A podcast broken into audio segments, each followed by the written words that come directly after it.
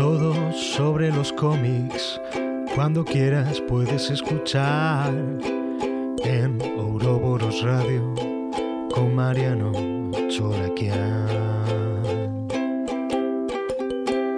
Bienvenidos a Ouroboros Radio Fuera del Espectro. Programa especial, raro, ¿por qué? Porque estoy de vacaciones, pero no quise irme sin dejarles programas para escuchar. Estuvimos laburando bastante como para llegar a mis vacaciones con programas, como para que tengan eh, material, para no irse perdiendo el semana a semana, eh, ir alimentando y continuar con, esta pasión comiquera que, que tanto tratamos de eh, contagiarles y compartir con ustedes semana a semana.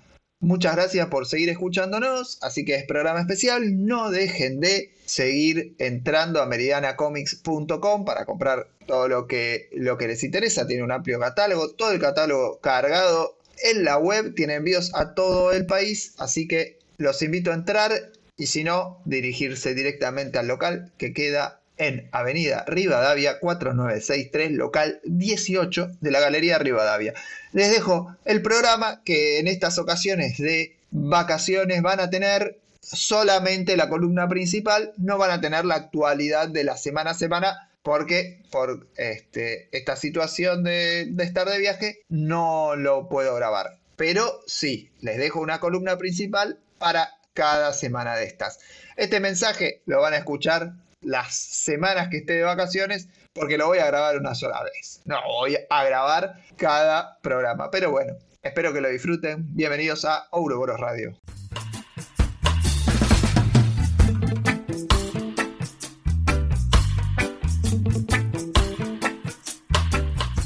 Último bloque del programa y único en este caso, porque como anticipé, estoy de vacaciones, pero este, dejé programas para ustedes para que lo puedan disfrutar. Y esta vez nos toca segundo capítulo dedicado a personajes sobre DC Comics en la pre-crisis y hoy es el turno de Wonder Woman. Los saludo entonces a este columnista estrella y aclamado por todos nuestros oyentes, el señor Patricio López Tovares. ¿Cómo estás, Patricio?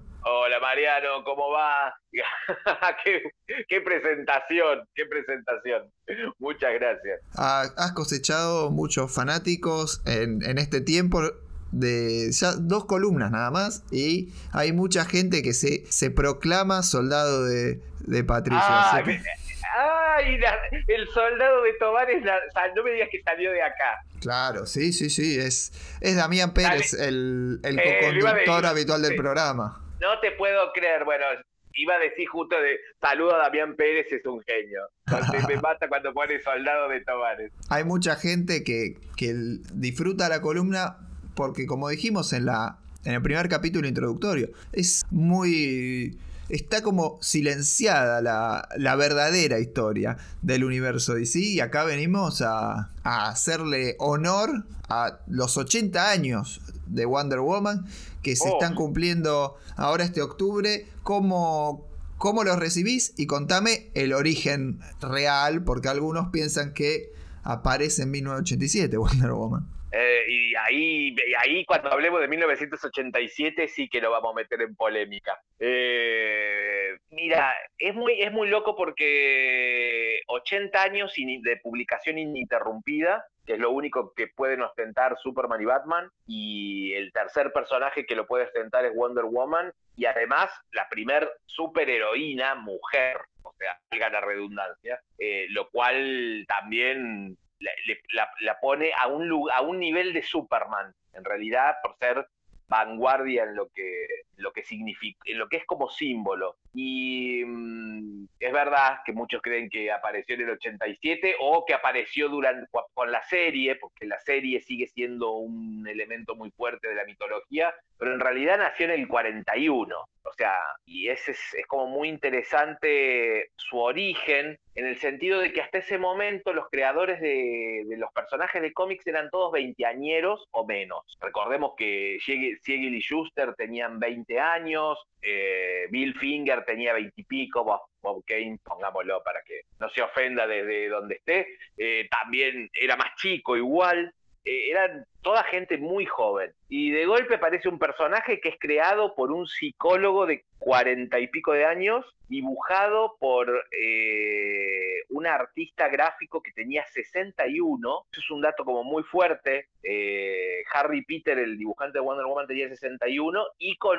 un trasfondo desde lo ideológico, lo mitológico y hasta lo literario muy distinto a lo que se venía leyendo. Eh, las aventuras que se venían leyendo hasta ese momento eran aventuras como muy básicas, muy infantiles, y de golpe aparecía una historieta escrita por un psicólogo, y otra parte. Eh, William, como William William Moulton Marston. Ahí está, siempre me, hago, se me hace trabalenguas el apellido. Que, en realidad en ese momento usaba el seudónimo Charles Moulton. Por una ah, cuestión académica no lo escribía con su nombre, o sea, era Charles Moulton. Eh, y era un psiquiatra y psicólogo que, que, había estado experimentando con un montón de, cosas respecto a la conducta eh, humana y él había publicado un libro que había sido como muy polémico, pero que había pegado mucho, que se llamaba Try Living, y que él postulaba que existía un beneficio psicológico y de felicidad cuando todas las cosas se hacían a través del amor. Lo cual que lo escribiera un hombre era como muy fuerte para esa época y además se proclama feminista. Él consideraba que las mujeres iban a gobernar el mundo en unos más o menos 500 años. Y, me parece que tiene, este, tenía razón. Estamos en, estamos en camino. Vamos, es, es verdad, fue un adelantado. Imagínate que esto es el año, el, libro lo publica en el año 37. Entonces, eh, Charles Gaines, que era uno de los editores en jefe de, la, de la National Periodical en ese momento, la DC Comics, era el que era el editor de Superman, lee los artículos de Marston y lo llama, lo llama como asesor psicológico de la editorial. Porque ya en, ya en ese momento, principios de los, del 41, ya estaban los quilombos respecto a que se consideraban peligrosos los cómics. Es decir, que había psicólogos involucrados que no eran villanos como como, el, en el inefable de Wertham. Ya, este todo esto, Wertham aparece en el 50. Imagínate que ya había detractores en los 40 que consideraban que el cómic podía ser peligroso. Y Marston tenía un pensamiento en el sentido que si se usaban mal, sí podían ser peligros. Si el, si el cómic llegaba a... Él, él consideraba que la juventud norteamericana era muy manipulable en ese momento. Imagínate que estaba Estados Unidos a punto de entrar a la guerra, eh, saliendo de, la crisis, todavía estaban con la crisis económica. Y, y, bueno, él le propone a Gaines, lo convence de que tiene que existir una heroína mujer que muestre que puede existir algo más que la fuerza bruta sino que puede existir algo que tiene que ver con eh, el amor, con la... Y que, ah, y que a su vez, miramos el, el concepto, él decía que eh, las niñas de esa época no querían ser mujeres porque el, género femenino estaba considerado como el último escalón de la evolución. Entonces le dice al, dueño, al, a Gaines, dice, mira, no vamos a tener nunca lectoras mujeres porque se sienten eh, o sea, se sienten la última cosa de la vida. Mostrémosle que puede existir una mujer poderosa. Y así nace Wonder Woman. Le dan carta abierta para que la cree y él junto a su esposa, Olivia Byrne, una académica muy importante, empiezan como a bocetar eh, la historia con bases mitológicas muy, muy profundas. Eh, Harry Peter, él lo conocía de ilustraciones que había visto que le habían gustado, lo llama él mismo para que dibuje, y así nace Wonder Woman en el primer, en el, la primera aventura, en el número 8 de All Star Comics, que era la revista donde había debutado la Sociedad de la Justicia. Eh, que era una revista que estaba flamante, hacía un año que estaba, y sale una, una historia de ocho páginas nada más. El la primera historia son ocho páginas donde se cuenta la historia de las Amazonas, cómo las Amazonas son esclavizadas primero por, por Hércules, después eh, cómo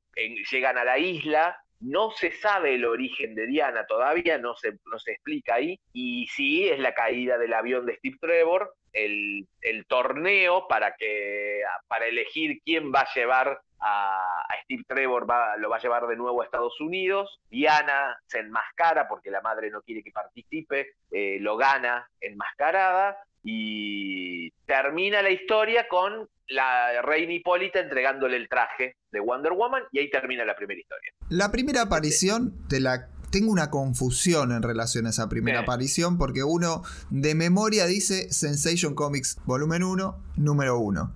Pero hay quienes hablan de otra primera aparición. ¿Cómo es eso? No, no, la primera aparición es All Star Comics 8. Bien. Y, es esta historia que vos me contás. Esta historia que es de ocho páginas, que se llama Introducing Wonder Woman, que está Wonder Woman con la figura que después pasa a ser la tapa de Sensation Comics 1, esa es la primera página, y donde es más, la historia empieza con el avión de Steve Trevor cayendo a la isla. En realidad empieza ahí. Y la madre, en un momento, la reina Hipólita, dice, bueno, yo te voy a contar la historia. Entonces eh, Diana le dice a la madre, pero ¿por qué no conocemos los hombres? ¿Por qué, ¿Dónde apareció este hombre? Entonces dice, bueno, yo te voy a contar, dice, la historia de, nuestro pueblo. Entonces aparece un elemento que después fue icónico durante muchísimos años, la espera del tiempo de la reina Hipólita, que era un espejo donde podía ver todas las épocas de la humanidad, pasadas, presentes y futuras, y ahí le, cuenta con la historia de Heracles, de Hércules, eh, la llegada a la isla y cómo habían sido esclavizadas y todo eso. Había, había una resistencia mínima, aunque sea, a contar de arranque la historia de origen a veces. Eh, con Superman nos pasó y ahora nos vuelve a pasar. Porque no tenía, o sea, porque no, no se estilaba me parece que es un recurso que también era de la época. Era vamos a los bifes. Me parece que. O sea, como que no importaba mucho el origen. Me parece que es algo que nos importa a nosotros ahora. En ese momento lo que importaba eran las aventuras. Sí. después sí bien. Plena Golden Age, plena Golden Age, aparecían superhéroes nuevos todo el tiempo. Porque era una. Todos aparecen en esa. en aquella época. y cada uno con sus propias características y, esta Wonder Woman tiene este, particularidades por esto que me decías. El, creador, que era venía de otro palo directamente. Claro, que igualmente esto el público no, no tenía la más pálida idea. ¿eh? No, a veces ni los acreditaban, es más, no lo acreditan. Y, no, sí, a él sí. A él sí lo acreditan. A él lo acreditan. Ah, bien, bien. Era el mejor pago de toda la editorial. Ah, mira, datazo ese. Y sí, Perano, eh, pobre, no, eh, no lo jodieron como a Siegel y Schuster. claro, a él lo fueron a buscar casi. A él lo fueron a buscar. sí, y, de, y él los convenció de hacer la historia. De hacer otra cosa. los convenció, pero de hacer una superheroína. Ellos querían que él eh, los, asesorara con los héroes que ya estaban. Y él los convence de hacer una superheroína. Sí, él, él tenía el crédito. Obviamente, el que no tenía crédito era Harry Peter, el dibujante, pero sí le permitían firmar las portadas. Ah, bien, eh, es algo. Eso es un detalle muy loco. Las portadas, eh, hay muchas donde está, aparece la firma de Harry Potter. Eh, y, adentro no. Y hay una cuestión que siempre se insiste mucho sobre Wonder Woman, que es esto del bondage. Como que se reduce muchísimo la Golden Age a escenas de mujeres atadas. ¿Cuánto de cierto hay en esto? Sí, no. O sea, es de cierto, porque tiene que, es una de las premisas ideológicas del personaje, pero es algo simbólico. Pasa que ahí está el. Lo ve desde un lugar absolutamente sexual y se lo reduce, cuando en realidad tiene que ver con una simbología sobre la opresión. Y acá hay una. Acá por los podemos. Esto es para una especie de, programa filosófico y psicológico. Eh, en realidad era un símbolo donde Marston quería eh, mostrar la, la opresión de lo femenino, pero como, y ya está como un concepto lacaniano, un concepto que tiene que ver con, con Jacques Lacan, que, lo desarrolla después, no lo femenino desde lo sexual, sino lo femenino desde un concepto eh, de, fuerza, o sea, eh, como una fuerza que tiene que ver con el equilibrio. De- de- del- ser. Y acá no tiene que ver ni con ser hombre, no tiene que ver con la genitalidad, ¿se entiende? Tiene que ver con una cuestión de, fuerza más que otra cosa. Y entonces lo que Mur- eh, Moulton Marston quería graficar era que había una opresión a lo femenino. Y él, es más, él postulaba que el, el varón debía desarrollar sus cualidades femeninas. Y esto no quiere decir que se iba a poner una peluca y tacos, sino de desarrollar este costado femenino como lo que está relacionado con el corazón, con el amor y no la fuerza. Eh, ¿se- se- ¿Más o menos se entiende algo de eso? Se entiende perfectamente. A mí lo, lo que me llama la atención es que, bueno, todo esto surge desde el principio, pero Marston está poco tiempo adelante de la publicación. Sí, no. Antes voy a hacer un, voy a hacer un paréntesis.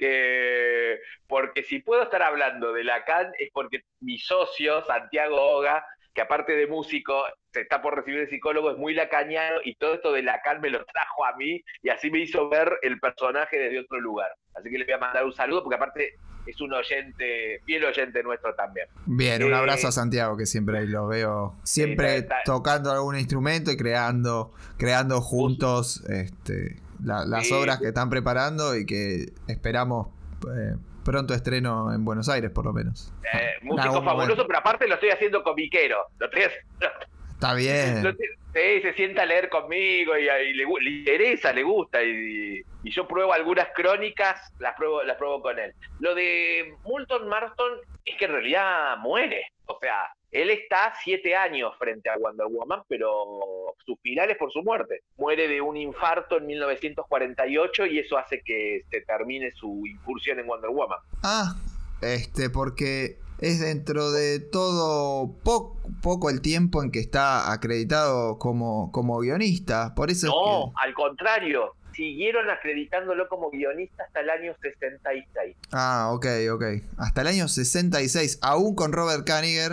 Sí, sí, sí. Eh, a- porque le, le- le seguían pagando a la familia de Moulton Marston. Él hizo un arreglo muy bueno. Siguieron pagando a la familia las regalías, seguían cobrando. eh, llevaron un buen pasar. Lo que, además, porque Marston se puso muy al, al hombro del personaje. Eh, en el eh, esta aparición que vos decís que muchos creen que es la primera, la de Sensation Comics 1, que es ya Wonder Woman que llega a- al mundo patriarcal, eh, trajo mucho quilombo a los censores. Es más, pidieron la cancelación de Sensation Comics, porque no podía ser que una mujer vestida de cabaretera fuese una heroína. Salieron a darle con todo y estuvo eh, casi ceden a las presiones. Después Marston fue investigado por el FBI, eh, que eso está en la película, que la familia de Marston obviamente la odia esa película, eh, que se llama mm, El Doctor Marston y las dos mujeres maravillas. A mí me gusta mucho esa película, es una película muy bien hecha, que cuenta la relación particular, porque también acá existe una cuestión también personal, muy de, ava- de avant-garde para la época. Marston era polígamo, o sea, él estaba casado con Olivia Byrne, pero a su vez va a vivir con ellos una de sus alumnas, que siempre me olvido el nombre, eh, va a vivir con ellos y vivían en absoluta comunión entre los tres. Y es más, tenía hijos con las dos. La familia de Marston, obviamente, al día de hoy eh, niegan todo, dicen que son todas especulaciones y que todo un invento de, en realidad la que le dan con un caño es a Jill Lepore, que es la que escribe el libro La historia secreta de Wonder Woman, que es donde cuenta toda la historia, hizo una investigación muy muy grande y bueno, pero a ver, eh, qué sé yo, yo no, no, no mataron a nadie, o sea, y, y según lo que se cuenta, era consensuado por todos, o sea, nadie engañaba a nadie, y te digo, entre esto, puede llegar a resultar polémico. Si estaba en consensuado entre los tres, nadie engañaba a nadie, mucho más sano que anduviese con amantes por otro lado. Olivia Acá era la, la, la La no oficial. Ah, yo pensé No. que era Elizabeth, la esposa, que sí toma el eh, apellido, y Olivia era la amante. Ah, no, sí, eh, tenés razón. Ah. Tenés razón. Porque Oli- tenés- eh, Elizabeth Marston o sea que toma como se hacía antiguamente Sí, directamente el apellido y Olivia es la que se Claro, agregaría a la sí, familia. Elisa- exactamente, Elizabeth Holloway es la esposa, que más estaban casados desde 1915. eh, ahora estoy viendo en el libro, agarré el libro de Gilles Lepore, que una de, la- de, de mis inversiones, igual fue muy loco, esto total no, no entiende castellano. Eh, me acuerdo que cuando yo tuve una comunicación bastante fluida en algún momento con Christy Mars, la bisnieta de, de, de- de William Moulton Marston. Y un día, el día que me compro el libro de Gilles Lepore, que me lo mando a traer de afuera, sac- me saco una foto, viste que yo me, siempre me saco una foto con los libros que me llegan. ¡Ah! Me, me- me dejó de hablar. Claro, Eh, porque no, hay como hoy- una, una mala recepción de la familia a que esas privacidades estén tan, tan descubiertas, ¿no? Igual está contado, yo te aseguro que está contado con un respeto muy grande eh, la historia. Está contada con un respeto absoluto y la película, que está basada en una obra de teatro, está contada con un respeto absoluto. En la película eh, hacen como el, el presente de la película es cuando el FBI lo cita a Moulton Marston para que declare si Wonder, eso ya a partir del libro de Warham, que declare si el, el- el cómic de Wonder Woman es eh, algo depravado, degenerado o no. Hay una figura femenina más y, y de la cual no conozco prácticamente nada, que es Joye Hummel. Dicen, dicen que era una escritora fantasma de, Ah, no, ya la- vos es que la- Marston. Sí. Está, está acreditada ahora, sí. Ahora la acreditan, claro. Ahora Sí, sí. Ah, co- claro, como, como se hizo con muchas reivindicaciones de autores de la Golden Age, hoy está acreditada como, como no están, por ejemplo, los, la cantidad de gente que laburaba con Bob Kane, siempre era todo Bob Kane, bueno, acá también ella que era un- una alumna de él, aparentemente. Joy Hamel Murchison Kelly. todo ese, todo montón, todos esos nombres tenía. Y, que ella nombres. colaboraba pare- aparentemente en eh, la confección de guiones, cosa que es interesante, que, que se dice que se hacía como en conjunto el tema. Claro, más de Elizabeth Holloway también se sabe que escribió algunos, eh, se sabe que los escribió. Eh, Elizabeth Holloway escribió algunos guiones también de Wonder Woman. Sí, él igual les, les pedía mucho. eh, cuando Wonder Woman empezó a publicarse en tres publicaciones a la vez, ya Marston no llegaba a escribir todo. Es más, Harry Peter tampoco dibujó todo, sino que Frank Godwin eh, dibujaba algunos episodios de Sensation Comics o de Comic Cavalcade. Imagínate que desde 1942 a 1947 Wonder Woman salía en tres publicaciones, no, en cuatro publicaciones. Ah, es un montón. Salía en All Star Comics, en Sensation Comics, en Wonder Woman, la serie cabecera, y en Comic Cavalcade. Y- Comic Caval Sí, sí. No, con- termina de contarme y te, y te pregunto. Claro, Comic Cavalcade era una revista que traía una aventura de Wonder Woman, otra de Flash y otra de Green Lantern. Sí, claro, que, que era como antológica. La, la pregunta, bueno, ella como, como escritora fantasma o colaboradora con Bolton Marston, entonces hoy está acreditada, lamentablemente falleció este año, a los 97, a la buena edad de Sí. 97, pero bueno, Joye. Joye Hummel este, está ahí. Y después aparece como guionista, como decía hace un poquito, Robert Kaniger, que es medio raro para esta publicación. Es un señor este, muy clásico, un gran guionista de DC Comics, porque ha, ha participado en prácticamente todas las colecciones de la editorial, pero viste cuando decís, che, pero no va, es como que hoy lo pongan a Mark Wade a escribir Wonder Woman, con todas las guionistas que están en activo y haciendo las cosas bien. La destruyó a Wonder Woman. Es el. Yo tengo un sentimiento. Hizo alguna que otra historia como la gente, pero la, la llevó a una especie de gran debacle. Primero, eh, cuando Robert Kaniger se hace cargo, porque muere, Moulton Marton muere de un infarto, eh, lo cual eso no, no lo he investigado mucho, ahora me estoy dando cuenta que es algo que tendría que empezar a investigar, por qué estando Elizabeth Holloway viva, estando Joy Hamel viva, eh, igual no iban a permitir que eso, te lo aseguro, no iba a permitir la ese cómic que hubiera autoras mujeres titulares. Una cosa era que Marston las tuviera en la casa y les pagara a él, y otra cosa es que eh, las contratase Este, por más que sí, Wonder Woman tuvo la primera editora mujer de la historia, que ahora también se me No fue el tenía, nombre no tenía ese dato. No tenía ese dato. Claro, eh, que es más, que salía con foto y todo, en- le hacen una nota en una de las, de, de las revistas de la época, sale ella leyendo, está la famosa foto de ella leyendo eh, la revista y ahora ya me va a venir el... eh, que a todo esto, mientras busco esto, cuento que no se iba a llamar Wonder Woman, iba a llamar Suprema. Alice Marvel, Marble, Alice Marble, claro, como, sí, eh, Marble, como Marble. marmolado en inglés. Claro, exactamente. Alice Marble fue la editora de Wonder Woman, la primera editora mujer de la historia de los cómics. Y, pero lo loco es de Kaniger está un montón de tiempo. Eso es. Daniger es eso el es autor que más tiempo está, está desde 1948 a 1966 Son y después volvió. cientos de números, claro. Después vuelve al final del volumen 1 a retomar. Sí. Porque siempre ese es un autor que en DC Comics, como decía, era, es muy importante. Y, y vos Eh, decías, la destruye. Porque ¿qué le hace? Primero, eh, bueno, al principio, cuando recién retoma, como que intenta copiar un poco el estilo de Marston, pero lo empieza a lavar, porque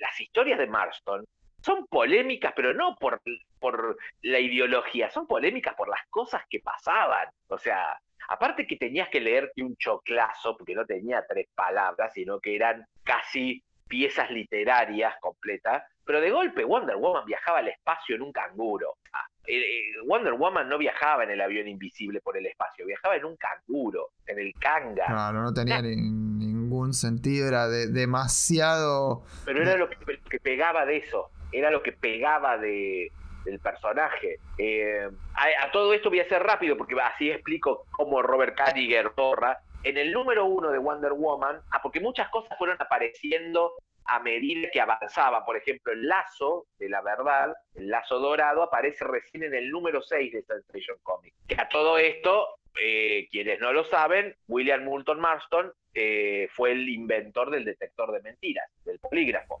Claro, sí, sí, eso es una de las grandes historias. O sea, a él le gustaba atar gente, era, tenía muchas esposas y era el inventor del polígrafo. Muy adelantado el tipo, la verdad que eso es alucinante. Por eso es que Por- se le ha dedicado tanta película, tantos libros. Eh, aclaré el nombre lo- del libro que no quedó claro.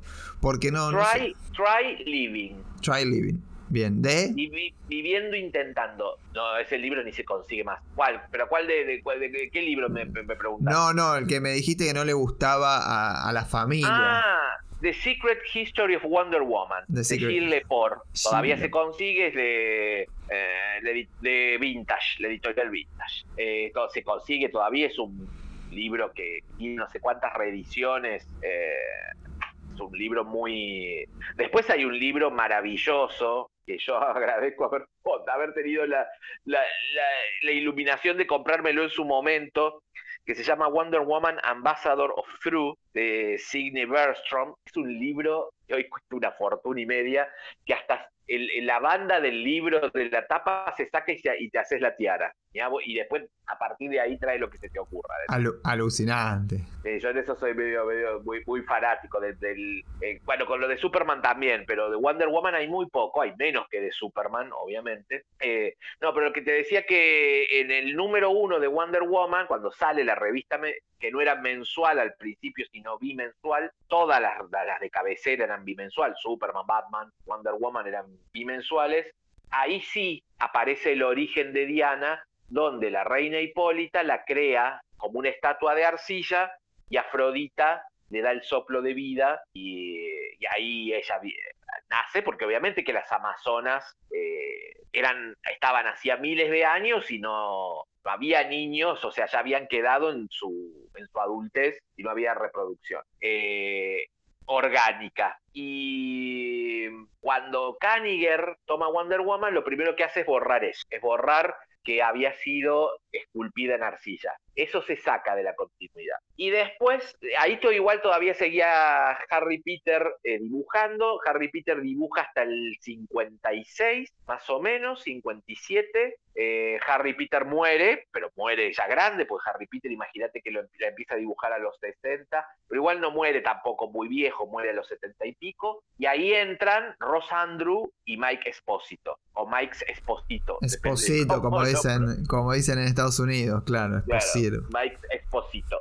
eh, que la dibujan maravillosamente, porque hay que reconocer que los dibujos de ellos son fabulosos, pero ahí Kaniger decide destruir el origen de Wonder Woman y hace que las Amazonas estaban casadas con unos guerreros que los matan a todos en la guerra. Justo antes de que los maten a todos, Hipólita queda embarazada de- del rey, de, de- de- de- que no se dice de qué, y entonces como mueren todos los hombres, ella queda como reina y nace Diana y los dioses le dan los poderes y ahí directamente aparece Wonder Girl, porque eso fue una de las cosas que Robert Kaniger quería poner, también como para, ya estaba Superboy, eh, entonces que apareciera Wonder Girl, que era Diana joven, y, nada, el origen pasa a ser algo muy malo, y, ya el personaje muy lavado, las aventuras eran espantosas, eh, esa etapa es terrible, esa etapa es terrible. Eh, igual se sostenía en venta, fue un, un título que nunca corrió riesgo de ser cancelado, nunca. Eh, siempre tuvo ventas, siempre se leyó, eh, hasta que llegaron a la en un momento que también es un cómic muy muy raro para la época donde ha- hay como una, una metateatralidad en el cómic en el mismo uno está leyendo el cómic y de golpe en una página los, los fanáticos de Wonder Woman aparecen en la oficina de Robert Kaniger en la puerta a pedirle que vuelva a recuperar el origen de la Golden Age. El tipo era, hay que reconocerle que hay, hay, hay que, él mismo se lo escribió, es muy fuerte. Y entonces agarra, hay una escena, es, es muy bizarro y muy, muy a, mí, me- a, a mí es el único cómic de esa época que me gusta. Eh, Robert Kaniger cita todo el elenco de ese momento a su oficina y les avisa que son despedidos, que el público ya no los quiere más y que a partir del próximo número vuelven todos los personajes de la Golden Age y el origen de la Golden Age. Mirá, Y en el, y en el siguiente número, Ross Andrew y Mike Esposito hacen una copia de los dibujos de Harry Peter y durante casi 10 números eh, vuelve toda la Golden Age. Una cosa como muy insólita, muy rara. Ningún cómic pasó eso. a mí me, me parece que ya tenemos que pasar al siguiente momento de la historia de, de nuestra Amazona favorita. Porque cuando se va Kaniger empiezan a jugar esos guionistas que ya mencionamos varias veces, pero porque en la, en la casa editorial eran guionistas de, fundamentales que hicieron un montón de obra, que era eh, Martin Pasco y Elliot, y Elliot Magin. eh, No, no, espera, te- tenemos que dedicarle por lo menos tres minutos a la etapa más controversial de Wonder Woman, que para mí es una de mis preferidas. Como siempre yo, al, contrario del resto. Bien, El porque- primer laburo de, el primer laburo de O'Neill, DC, bien. Este, O'Neill le quita los poderes. bien. ¿Querés entrar a, a la polémica? Bárbaro. Yo este, me estaba por ahí adelantando un poquito para, para el momento en que los recupera. Está bien. Esa etapa en la, que, en la que Wonder Woman, ¿sabes qué? Mira, me la estaba olvidando porque también se. Denny O'Neill es uno de mis ídolos máximos del cómic y él mismo se, se arrepiente mucho de esa etapa. O sea, Ah, pero de cagón lo hizo. De cagón porque es maravilloso lo que escribió. De cagón porque tres, tres fanáticos le hicieron bu.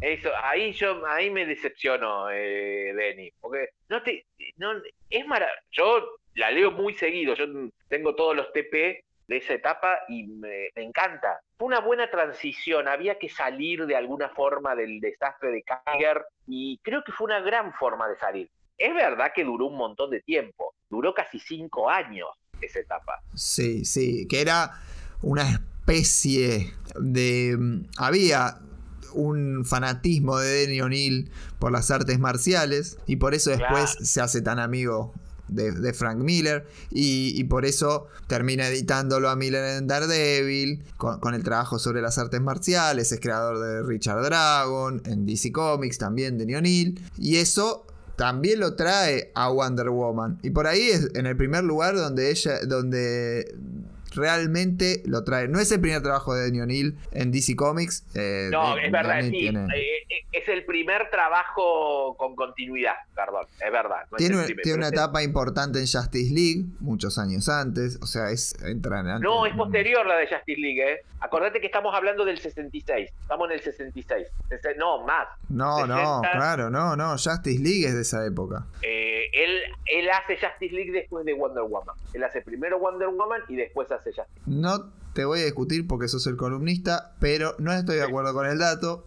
Lo, eh, hace, Denny O'Neill hace Justice League, hace Creeper, incluso antes de hacer Wonder Woman. Eh, igual, igual está bueno que me lo refresques porque a veces tanta información se me puede, se me puede pifiar. No, no, está bien. Igual, más allá de qué viene primero, qué viene después, o sea, a ver, esto es claro. Wonder Woman la hace en el 70 más o menos. Eh, en el 68. Bien. Vale. O sea que lo hace justo antes de Hard Traveling Heroes. Pero después de Justice League y después de Creeper ah, con Steve Ditko. es verdad. Es verdad. Le saca los poderes, la convierte como en una. Lo más parecido, para que no lo leyó, quiero decir, si no leyó esto de Wonder Woman, por ahí tampoco entienda la referencia para la 99. Me hacía acordar demasiado a la gente 99 en Superagente 86. Sí, porque por la ropa que utilizaba y, toda una cosa donde era todo muy fashion, muy, muy finales de los 60. Eh, igual hace como cosas muy, muy drásticas, lo asesina Steve Trevor, lo cual era también como no morían los protagónicos en esa época, y de golpe Steve Trevor era asesinado, eh, un personaje que existía desde hacía 27 años. Eh, o sea, era como matar a Lois Lane. o sea, claro, totalmente, totalmente. Era un personaje que, que, está desde el, primer momento en, Wonder Woman.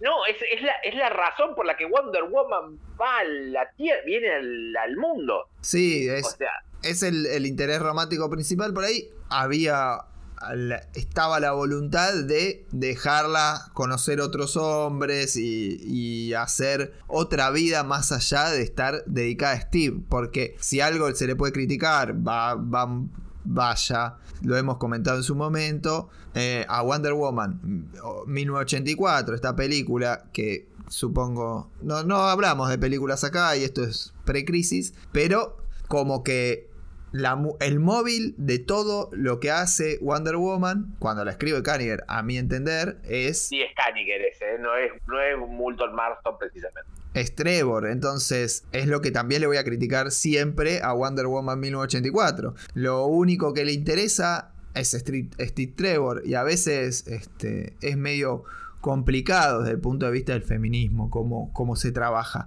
Por eso, fue, eso fue raro. Yo, yo ahora que la estoy, que la estoy viendo muy seguido, porque no quiero hacerle publicidad a la plataforma, pero desde que está en la plataforma, igual yo ya la tenía en físico a la película, pero en físico como que viste que ahora tenés que hacer más, más esfuerzo en poner el DVD Es más fácil eh, verla en la plataforma, sí. Al tenerla en la plataforma y la plataforma tenerla uno en el teléfono, uno está a veces boludeando en el sillón y... O hace zapping y la están dando cada media hora. La están dando un montón. Y bien, eso, ese móvil por ahí era la intención de sacarlo. Después, la crítica de ponerle un maestro hombre como, como Ching a mí me parece una tontería porque eso. ella es totalmente independiente. Eh, Denny O'Neill escribe, sí, se puede decir, una Wonder Woman muy independiente que supera un poco lo, lo conservador, tal vez, vamos a usar esa palabra para no entrar en otra, que, puede ser Robert Kaniger. Pero es una etapa que, bueno, vos la, la celebrás y la disfrutás. Sí, porque, a ver, porque la leí 30 años después. Eh, no sé qué me hubiera pasado si lo hubiera leído en ese momento. Justo está, nací eh, eh, en el medio de esa etapa. Em, yo la conocí y uno, igual vos es que la conocí de chico esa etapa, porque con esta avidez de las Novaro en una, en una casa de revistas usadas me compré un montón de novaros de chico y ya y estaban esas historias. Y eran como raras, eh, pero a mí no, me disgustaban. Yo creo que fue una, buena transición. Y ahí sí, cuando termine esa etapa, viene también igual un una, pequeña cosa que ahí también Kaniger tuvo que ver, cuando deciden que se termine eso, que vuelva a tener poderes, porque ya se venía vislumbrando si iba a ser la película en realidad, la que después hizo Katy Lee Crosby, entonces eh, se, estaba intentando volverla a, las, a las raíces, que ahí donde crean a Nubia, la hermana negra, que es algo como muy loco, porque Hipólita hace dos figuras de barro, una blanca y una negra, con en serio, esto, suena chiste, pero es de verdad. No, es de verdad. Un barro, barro con blanco. Un barro, con un barro, claro, un barro de arena y un barro negro. la negra, la, el, el, bebé negro se lo roba a Ares. Ares roba el bebé negro y se se lo lleva. Y la cría Ares a Nubia. Y Nubia era un concepto muy interesante. Lo que pasa es que duró tres números. Tres números, vuelve Kaniger, un zafarrancho de, ah, son como cinco números que, que, son espantosos. Y ahí sí viene eh, Martín Pasco a poner orden a, no, en realidad el que viene a poner orden es Julius Schwartz. Julius Schwartz ah, es no el gran editor. Exactamente, el que puso orden en, en la Bronze Age desde, desde el final de la Silver Age en adelante. No, bueno. Sí, sí, eh, el tío, el tío Julius Schwartz. Él, él ponía orden, él sabía cómo poner orden. Y entra a poner orden en Wonder Woman y ahí justo ahora esto lo tengo muy fresco porque acabo de terminar de escribir una de las crónicas superheroicas al respecto, viene la primer saga de Wonder Woman y una de las primeras sagas en la historia de los cómics. Eh, acordate que estamos hablando del año 1974, no, eh, las historias empezaban y terminaban, y de golpe aparece una saga con continuidad y Wonder Woman empieza a tener una continuidad. Y ahí viene la famosa saga de las 12 pruebas de Wonder Woman, que retoman un poco, eh, Wonder Woman está amnésica, eso lo retoman desde el final de la etapa de O'Neill, eh, y la mamá le restaura la memoria menos que existió Steve Trevor. Eso no se lo restaura. Y Wonder Woman descubre que la, le remintió y se da cuenta que no se acuerda de todo que tiene, pero que y entonces le dice a Superman, mira, yo no voy a volver a la liga porque si mi mamá me alteró la memoria, ¿cómo puedo ser confiable? Entonces deciden hacer 12 pruebas, las 12 pruebas de Heracles, y son unos números maravillosos. Donde escribieron Martín Pasco, Elliot Smagin, Cary Bates, dibujaba Kurt Swan, eh, Kurt Schaffenberger, eh, Novik. Es un, un espectáculo esa etapa, que es la primera etapa que yo leí en mi vida. O sea, lo primero que leí de Wonder Woman fue. Claro, este, Kursuan ahí está. Y después de Kursuan, ya y hace como 60 números en Wonder Woman, llega el dibujante argentino a Wonder Woman. Delbo, o Delbo, depende de quién lo pronuncie. Yo siempre le dije Delbo. Eh, es mi dibujante de Wonder Woman, a, pesar que el primer, número que leí fue el de Kursuan, eh, quien cierra la etapa es, o sea, el número que porque esto lo cuento rápido, cada número de las 12 pruebas era monitoreada por un miembro de la Liga de la Justicia. Entonces eh, aparecen todos. Eh, y el la última prueba la monitorea Batman. Y ahí es donde José Delbo eh, dibuja por primera vez. Él, no, miento. Él había dibujado dos números escritos por Robert Kaniger en, al final de la etapa de Denny O'Neill, esos números que te digo que fueron terribles. Él dibuja cuatro números, eh, pero eh, muy era, era todo, estaba, en realidad los dibujaba Rick Estrada, del bot hacía un final y Vince Coleta los, los entintaba, era también como una especie de, de, gran mamarracho. Claro, pero, sí, ponía un poquito cada uno. No, y aparte eran espantosos los dibujos. Bueno, no eh, estaría acreditado igual del como dibujante en esos trabajos, debe estar como entintador. No, ninguno, ninguno, no, ninguno parecía acreditado ahí. Eh, la primera vez que aparece acreditado sí es con este número, de, el último número de las 12 pruebas con Batman, que lo entinta Ted Blaisdell en ese número. Y ahí está sesenta y pico de números, además, es un montón. Sí, y después lo empieza a entintar, que es su gran compañero durante mucho tiempo, Vince Coleta. Vince Coleta lo empieza a entintar a partir del número siguiente hasta eh, más o menos los 80, entrado los 80, y después empieza a entintarlo Dave Hunt. Eh, pero José Delbo es que dibuja hasta el momento en que deciden cambiar la el, digamos el desarrollo porque ahí empiezan también un montón de cambios. ahí arranca arranca la etapa final antes de la crisis o sea como el tramo final los últimos cuatro años antes de la crisis que a mí es una etapa que en DC Comics eh, me fascina. Me parece que esos cuatro años del 82 al 86 está la previa de, la, de lo que después sería lo bueno que tiene este, lo post-crisis. Es decir, acá en esos cuatro años, del 82 al 86, se ve realmente el embrión de lo que, de lo que veríamos años después. Está la posta y acá hay una cosa que, bueno, de la etapa anterior sí es rescatable toda la vuelta a la Segunda Guerra Mundial a, partir del éxito de la serie. Esa etapa es buenísima, que la, la escribe Jerry Conway con José Delbo, Vince Coleta, esa etapa es espectacular. Eh, Después también lo reviven Steve Trevor, empiezan a pasar un montón de, también de cosas donde, donde no pueden, después lo vuelven a traer a, un Steve Trevor de otra dimensión, pero igual hay como una continuidad, vos la podés seguir a la historia, hasta que deciden cambiar el rumbo y entra Roy Thomas a escribirla, con Jim Collan en los dibujos. Lo que pasa es que Roy Thomas se pelea con DC un poco, con Wonder Woman, porque según él dice que no lo dejaron hacer lo que él quería hacer. Eh, él se va mal, él hace declaraciones muy fuertes porque se va. A mí me gustan mucho esos números. Los dibujos de Jim Collan son muy locos para Wonder Woman y hay cosas muy buenas, muy buenas hechas, pero yo creo que acá entra el gran olvidado de la historia de Wonder Woman y que es el que planta la semilla que después afanó George Pérez, que es Dan Mishkin. Y yo ahí me pongo de pie al hablar de este señor, que muy pocos se acuerdan quién es.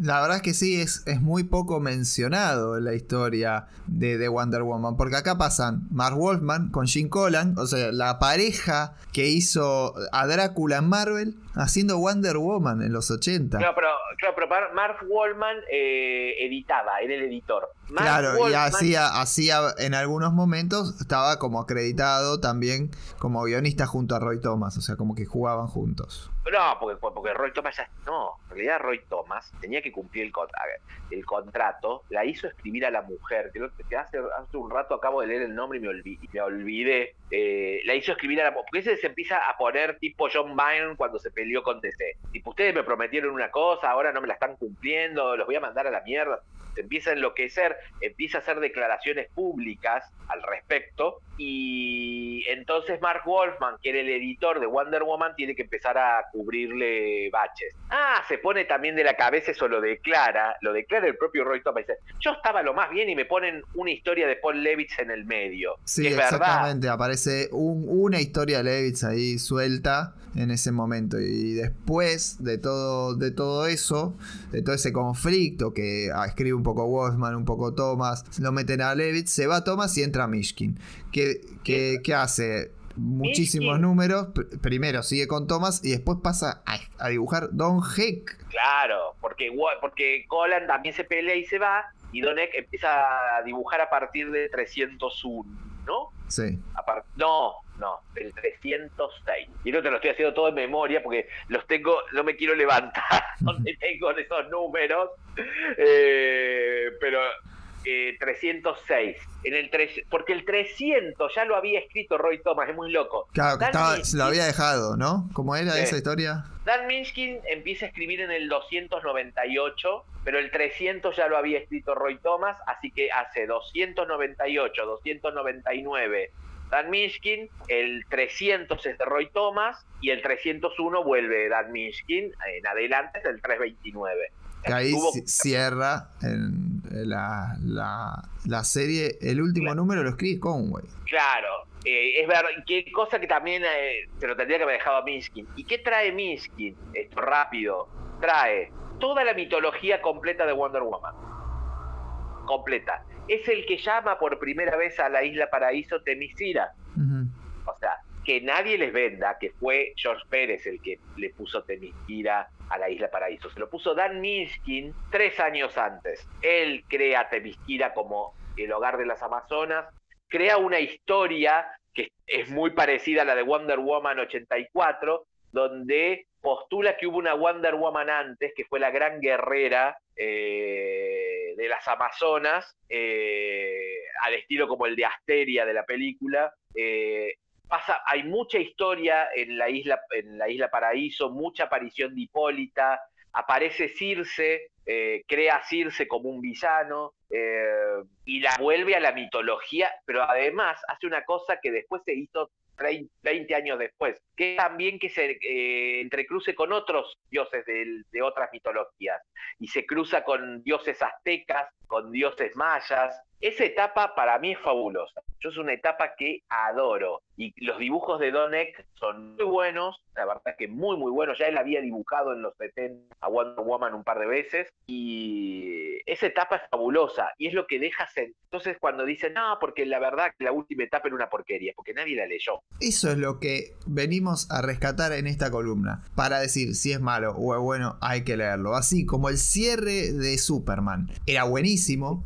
con action, con ese action de Mark Wallman, de Jill Kane. Acá tenemos a Mishkin haciendo el cierre de, del volumen 1 de Wonder Woman y dejando la semilla plantada para lo que es la post-crisis. Y acá sí, querés polémica, en un minuto te prendo fuego la polémica. George Pérez no hizo nada más que retomar lo que estaba y tampoco lo escribió él. Y en esto hay que ser justos también, porque todo el mundo se arroga de leer lo de lo de leer la última etapa, pero nadie lee los, los créditos, la, la letra chiquita de los créditos. Y en realidad, el primer número fabuloso de la nueva etapa de Wonder Woman lo escribe Greg Potter, no lo escribe George Pérez, lo escribe Greg Potter.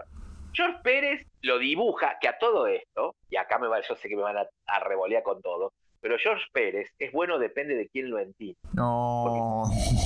Eh, a ver, y, vos sos muy, muy lector, Mariano, anda, fíjate quién lo entinta y quién te lo embellece y quién te lo tira para abajo. no, ya me pongo no, no, con George Pérez no. George Pérez, a ver, ¿sabes, quién, en, quién hace grande la Wonder Woman de George Pérez el dibujo? Bruce Patterson. Bruce Patterson es el que te fije, es el que le da esa cosa preciosista es de Bruce Patterson. Todo ese, vos ves los bocetos de George Pérez, ves cómo lo entintó Patterson. Convengamos que sin, sin Bruce Patterson no hubiese sido lo que fue. Y también los guiones, después que, o sea, Greg Potter escribe los primeros dos números. ¿Quién escribe toda la primera etapa de Wonder Woman? Len Wayne. La, Wonder Woman de George Pérez, entre comillas, la escribió Len Wayne. Es por esto, es por esto que hacemos pre-crisis y no post-crisis. ¿Ven, ven oyentes como el fanatismo de Patricio es pre-crisis y tiene pero amo la Wonder Woman post-crisis, pero el, crédito a quien se lo, al que le corresponde. Amo la Wonder Woman eh, post-crisis, la amo, pero soy muy consciente que le escribió Len Wayne, no le escribió George Pérez. El día que la agarró George Pérez para escribir, la chocó. Oh. Porque aparte le ponen a Chris Marrinan de dibujante y George Pérez no es, o sea, que se, es buen dibujante, muy buen dibujante, pero no es bueno escribiendo. Son los peores números escritos de Wonder Woman y le ponen a Chris Marrinan. Y es más, las caídas no caen, se sepultan las ventas de Wonder Woman. Tal es así que 5 decide cancelarla directamente. ¿Te acordás que 5 la, editaba en, español? Y deciden cancelarla. Yo no me vi, aparte porque lo tengo, pero lo acuerdo, la carta que escriben los editores de 5 diciendo miren, ¿saben qué? No podemos seguir publicándola porque ustedes lectores nos abandonaron. Así lo, escriben, escriben como una carta de, final, dice, ustedes lectores nos abandonaron y, fue muy terrible George Pérez escribiendo Wonder Woman. O sea, eh, Wonder Woman fue muy bien dibujada por él, pero los guiones son de Len Wayne. Y es así, Len Wayne escribe todos los guiones de la primera etapa de Wonder Woman. Sí, con los argumentos de George Pérez, pero bueno ahí también viste que estuvo, ahí empezamos a entrar en discusiones, pero yo, yo la defiendo esa etapa, absolutamente, a mí me encanta, me, fascina, soy, a ver, toda Wonder Woman me gusta, menos una parte nada más, que ahí creo que estaremos de acuerdo, que es New 52. Claro, a Zarelo no le gusta a nadie, pero bien,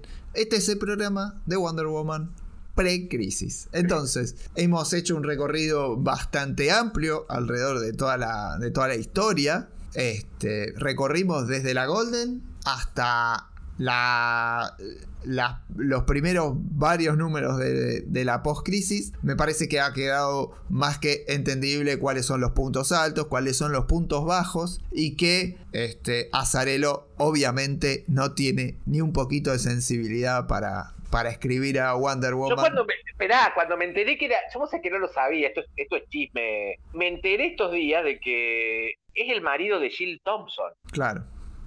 Jill Thompson, que dibujó números maravillosos de Wonder Woman y escribió uno de los de los eh, one shot eh, con, un Ellsworth, el de Primera Amazona, que se publicó hace tres años, salió en tapadura maravilloso, que la tiene re clara. Es más, en, uno de los libros que tengo Wonder Woman le preguntan a Zarello, ¿y no, no charló con.? Ahí me enteré que era el esposo de Jill Thompson. ¿Y no charló usted con su esposa que ya que hizo algunas cosas de Wonder Woman que quedaron en la historia, ¿no charló un poco para ver de qué se trataba el tema? No, no, la verdad es que... como, diciendo, usted no entendió quién era Wonder Woman. Sí, pero todavía se están pagando precios de la etapa de la etapa Zarelo. Sí, es probable, es probable, es probable, pero bien, este lo dejamos para, para un programa tal vez dedicado a este una, un momento más moderno del personaje, porque nos faltan desde, desde George Pérez hasta Zarelo, nos, hay grandes ah, momentos que, que, no estamos mencionando. Pero bien. Le pasó, de todo le pasó más en los últimos 30 años que en los primeros 45. Claro, tal cual. Pero bien. O sea, es así. Tenemos, tenemos ya cerrado el, tema de este programa y como ven, Patricio es tan fanático de Wonder Woman que estaría hablando hasta fuera del, del, marco eh, teórico que le pusimos a la columna hasta, hasta que agotar stock, o sea, hasta que no haya más número de Wonder Woman, él seguiría haciendo recorrido histórico. Recorrerían los, los 80 años, digo.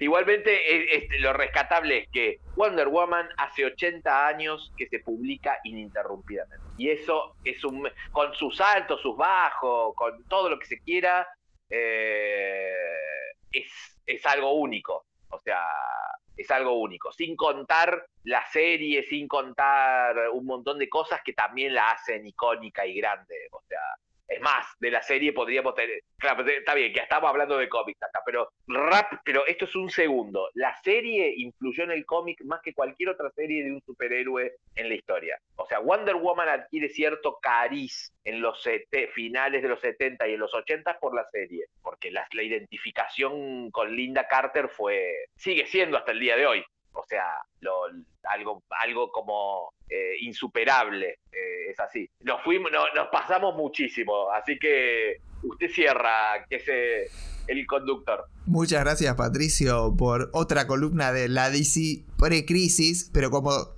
no, no, no es suficiente tiempo, una hora, para ponerte a vos a hablar de Wonder Woman. Muchas gracias. No, por favor, un saludo a todos los oyentes y bueno, nos estaremos encontrando en la próxima. Un abrazo para todos.